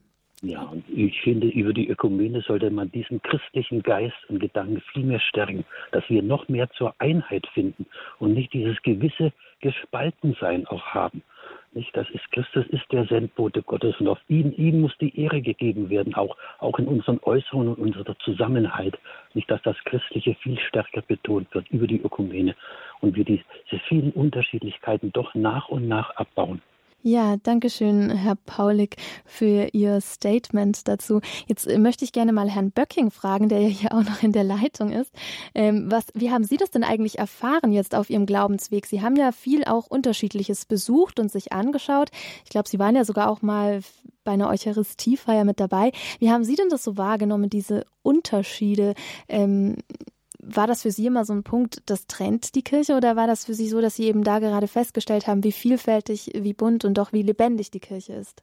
Ach, ich finde, Sie haben das gerade beide ähm, so zusammengefasst, wie ich es auch fast sehe. Also ähm, mir hat Herr Paulik da gerade ein bisschen aus der Seele gesprochen. Ähm, das war aber gar nicht bei mir äh, das Denkergebnis nach jahrzehntelangem ähm, Recherchieren oder sich Gedanken darüber machen, sondern tatsächlich eher so dieses Empfinden, dass ich gar nichts wusste. Ich wusste ja gar nicht, wo es da überall so Streit gibt und ähm, wo da ganz genau die Unterschiede liegen, sondern ich war wirklich, wenn ich sage äh, Christengrünschnabel, ist das kein Kokettieren, sondern ich habe mich mit vielen Dingen einfach in der Tiefe vorher nicht beschäftigt und das ist dann natürlich nach und nach passiert. Und das heißt, dieser gemeinsame große Nenner Jesus Christus und ähm, ja in so vielen Dingen, wo wir erstmal eine, eine, fundamental große Übereinstimmung haben, egal in welcher Glaubensströmung ich mich jetzt zu Hause fühle, das war ja für mich der Startpunkt, weil ich gar nichts anderes erzählen konnte. Und ähm, erst nach und nach habe ich ja von, von diesen Unterschieden gemerkt. Ich, ich wage mich jetzt einmal ganz kurz auf ganz dünnes Eis, weil ähm, ich freue mich ja erstmal, dass jemand eher katholischer Prägung ähm, wie ihr Sender auch mir die Chance gibt, darüber zu sprechen, obwohl ich eben jetzt kein Katholik bin. Aber ich hatte auch mal eine Einladung ähm, von einer katholischen Gemeinschaft und die fand in einem Haus von Opus Dei statt. Und ich sage ganz dünnes Eis, weil ich ähm, von Opus Dei überhaupt keine Ahnung hatte, außer dass ich die aus Dan Browns Sakrileg-Roman kannte, dass dort ein mordender Mönch war der zu Opus Dei gehörte und der, der, der solche Büßergürtel oder Gürtel um trug und sich selbst gegeißelt hat und all solche Sachen. Also da war mir schon ein bisschen komisch und dachte, hier fühle ich mich unwohl. Und dann habe ich ein bisschen vorher gegoogelt über, ich glaube, Numerianer oder sowas heißen dort die Mitglieder. Fallen Sie mir ins Wort, wenn ich Käse erzähle. Aber ich erzähle die Geschichte deswegen, ähm, weil das, weil ich auch da wieder dachte, aber Daniel, ähm, Sie haben sich nur gebeten, Zeugnis zu geben, fahr doch dahin. Warum sollst du vorher schon verurteilen, was du überhaupt nicht kennst?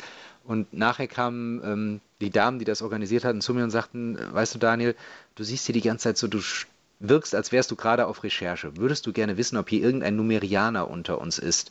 Und dann kam eine Dame auf mich zu, die war so vielleicht Mitte 40 oder sowas ganz adrett und sagte, ich bin, ich gehöre dazu und ich möchte dir mal eins da sagen, Daniel, wir sind doch alle heute Abend hier, weil wir einen gemeinsamen besten Freund haben und das ist Jesus Christus.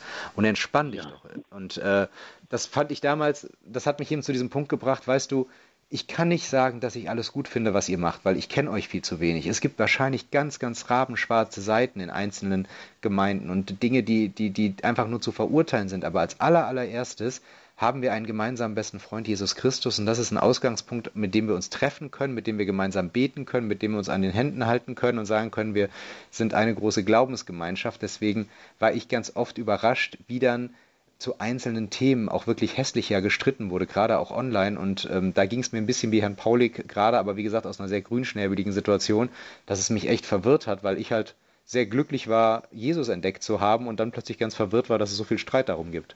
Mhm.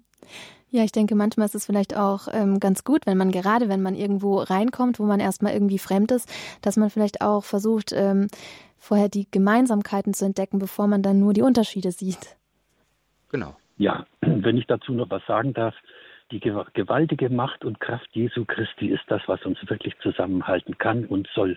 Und auch in der Namensgebung finde ich. Und diese gewissen Unterschiedlichkeiten, die noch da sind, die sollten wir versuchen, nach und nach abzubauen, wo es möglich ist, um wirklich diesen einen Herrn der unser, der Sendbote Gottes ist, ja, und der unser Heil ist und unsere Zukunft, unser Glaube, unsere Hoffnung, unser Lieben, ja, dass das viel stärker noch betont wird und dass diese Unterschiedlichkeiten, die noch vorhanden sind, auch nach und nach doch abgebaut werden. Ja, dann sage ich Ihnen jetzt einfach mal herzlichen Dank, Herr Paulik, hierfür, dass Sie ähm, uns ja. Ihren Wunsch mitgeteilt haben und auch Ihre Vorstellung davon, wie Ökumene aussehen sollte. Ich ja. sage Ihnen herzlichen Dank nach Herzogenaurach und äh, würde gerne hier in der Sendung zum nächsten Hörer gehen, weil nicht mehr allzu viel Zeit ist. Und da hat uns Frau Eva aus München erreicht. Grüß Gott. Ja, schönen guten Abend. Ich sage nur ganz kurz was zu dem, was der Herr Paulik gesagt hat eben. Jesus hat doch gesagt, es wird einen Hirten und eine Herde geben. Er hat aber nicht gesagt, wann. Und das wird doch erst passieren, wenn äh, Jesus tatsächlich über alle christlichen Glaubensgemeinschaften der eine Hirte ist. Und dieses ganze Hin und Her, es würde schon helfen, wenn in unserem katholischen Glaubensbekenntnis zum Beispiel statt die eine katholische Kirche es heißen würde, die christliche allumfassende Kirche. Das heißt die Kirche Gottes. Und wann das passiert, und da kann man sich noch x Jahre die Köpfe einreden oder heißreden, den Zeitpunkt bestimmt Gott, wann das passiert.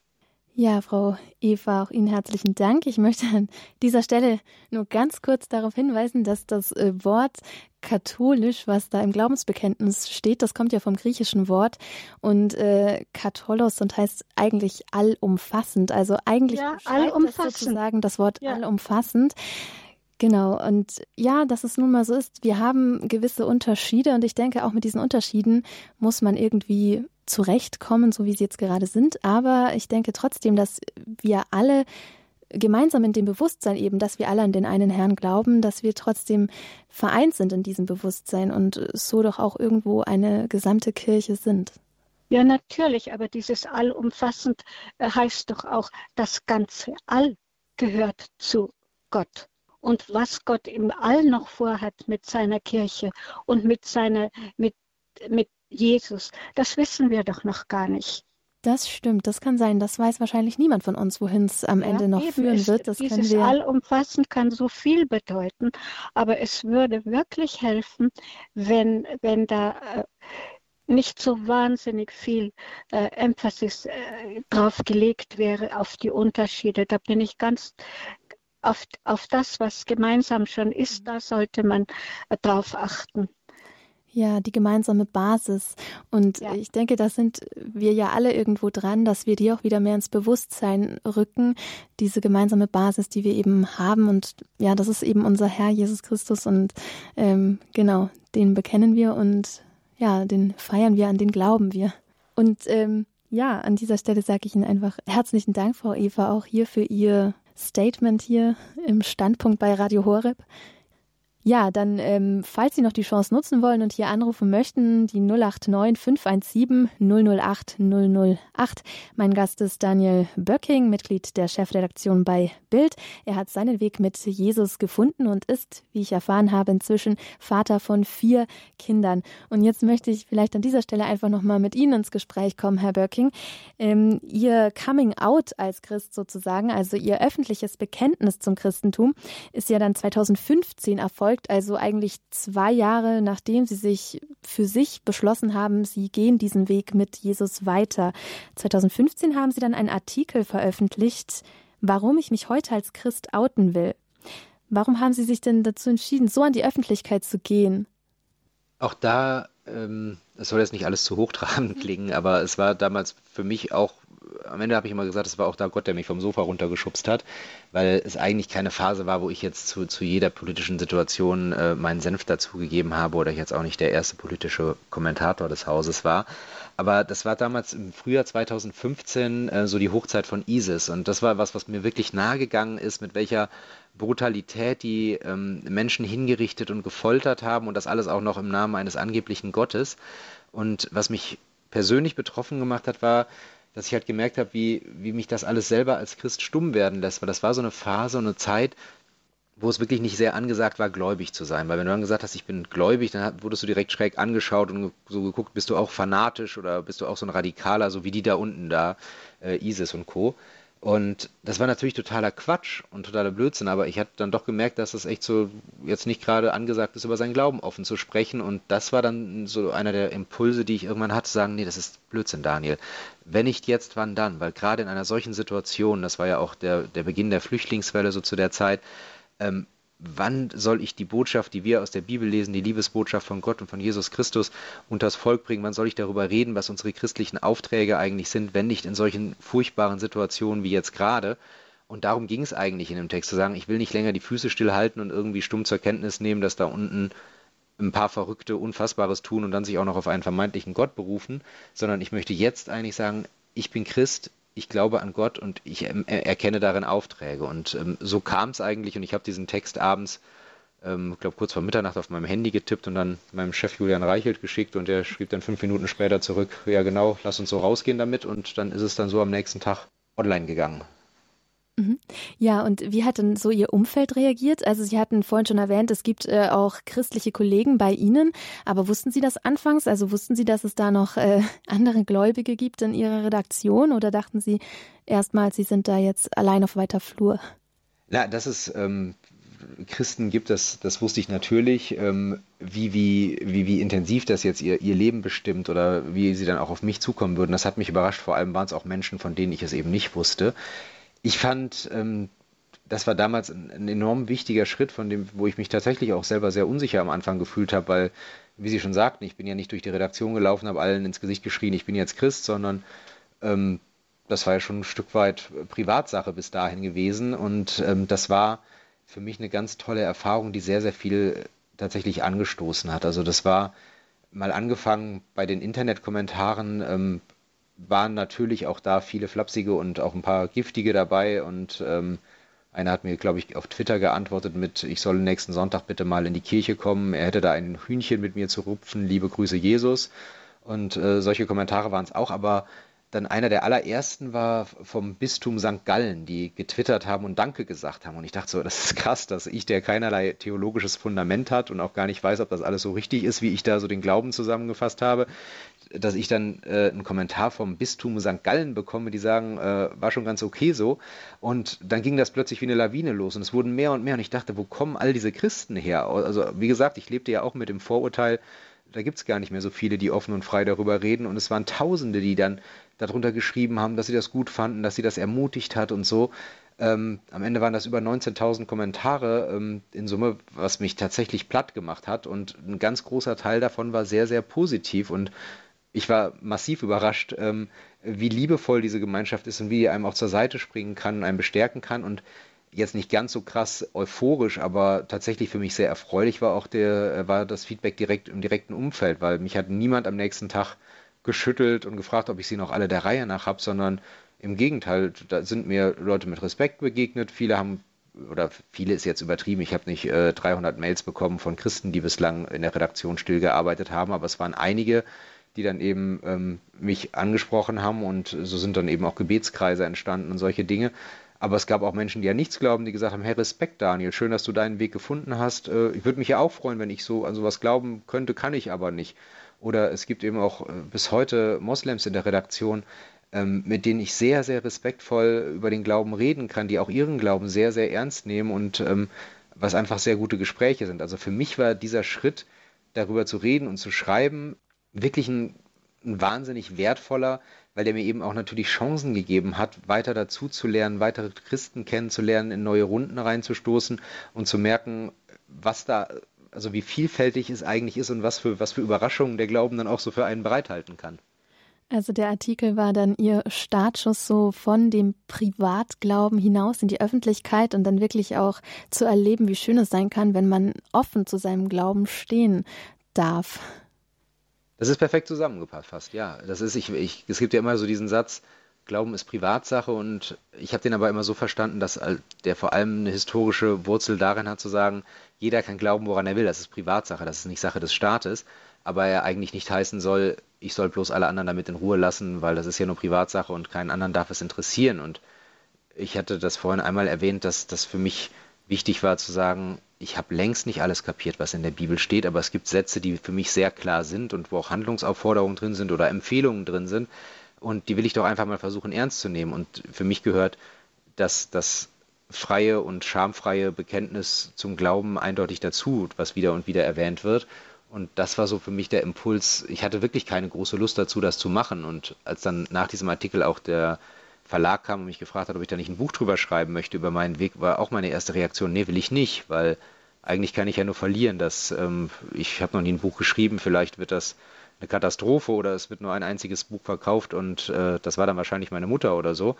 Ähm, also es hätte sehr viel schiefgehen können, bis hin zu, vielleicht hätte mein Chef gesagt, nee, das geht jetzt einen Schritt zu weit, du steckst dich da zu sehr in eine Schublade, dann kannst du den Job so nicht mehr machen.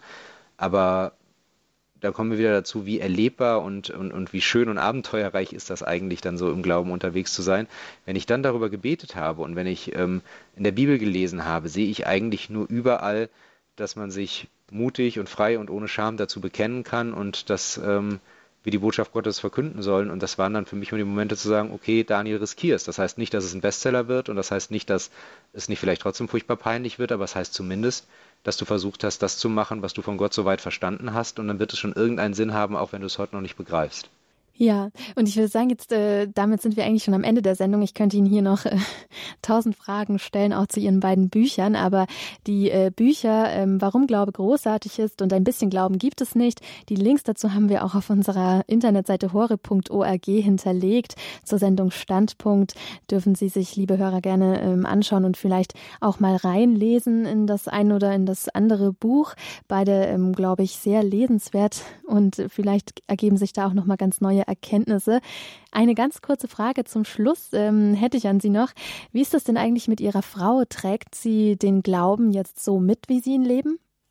Meine Frau ist großartig. Das, wenn ich kurz antworten soll, ist das die äh, Antwort. Sie trägt das komplett mit und ähm, sie unterstützt mich ohnehin in fast allem. Ähm, ich sage meistens auf die Frage, also für mich sind da zwei Dinge wichtig. Zum einen, sie hat ihre eigene Geschichte und ich glaube, es ist auch wert, dass sie ihre eigene Geschichte erzählt und ich jetzt nicht ähm, eine Diagnose mache, ähm, wie sie das alles so persönlich sieht und empfindet. Und ich glaube, zur Wahrheit gehört auch, dass ich nehme mal das Bild, wir bewegen uns in unterschiedlichen Geschwindigkeiten. Also wenn ich jetzt zum Beispiel, ähm, wir waren bis heute Morgen in Sindelfingen und gestern Abend auch in Sindelfingen beim Jugendgottesdienst, da war ich mit zwei Kindern reise ich in der Regel alleine, weil das jetzt nichts ist, was meine Frau äh, begeistert mitmacht. Gleichzeitig unterstützt sie es aber insofern, dass ähm, sie mir da jede Art von Freiheit lässt. Und ähm, ich glaube, sie genießt es auch manchmal, wenn ich dann die Kinder mitgenommen habe, dass wir so dann ganz gute Arbeitsteilung haben. Aber wir sind da sehr, sehr harmonisch, wenn auch manchmal in unterschiedlichen Geschwindigkeiten. Ich rede da so ungern drüber, weil ich der Meinung bin, das ist ihre Geschichte, die sie selber erzählen kann. Ja, das ist auch völlig in Ordnung. Das war jetzt nur meine Nachfrage hier zum Ende der Sendung. Ich äh, möchte mich ganz herzlich bei Ihnen bedanken, Herr Böcking, dass Sie sich jetzt heute Abend Zeit genommen haben und hier dieses Gespräch mit mir geführt haben. Vielen Dank. Ich habe zu danken. Vielen, vielen Dank. Ja, und ich wünsche Ihnen noch einen gesegneten Abend und ähm, ja, noch ganz viele weitere schöne Abenteuer mit Jesus. Auch dafür bedanke ich mich und wünsche auch Ihnen und all Ihren Hörern Gottes Segen. So, und äh, wie gesagt, die Bücher sind bei uns ähm, im Link auf horror.org sind hinterlegt. Sie können gerne mal reinschauen. Und äh, falls Sie diese Sendung nachhören wollen, auch das dürfen Sie gerne tun. Unter horror.org im Podcast Standpunkt finden Sie die Sendung dann morgen im Laufe des Tages zum Nachhören. Ich bedanke mich bei Ihnen, liebe Hörer, dass Sie sich auch hier in die Sendung eingebracht haben. Ich ähm, mache an dieser Stelle jetzt Schluss. Auf Wiederhören. Mein Name ist Nadja Neubauer und ich verabschiede mich hier vom Standpunkt bei Radio Horeb.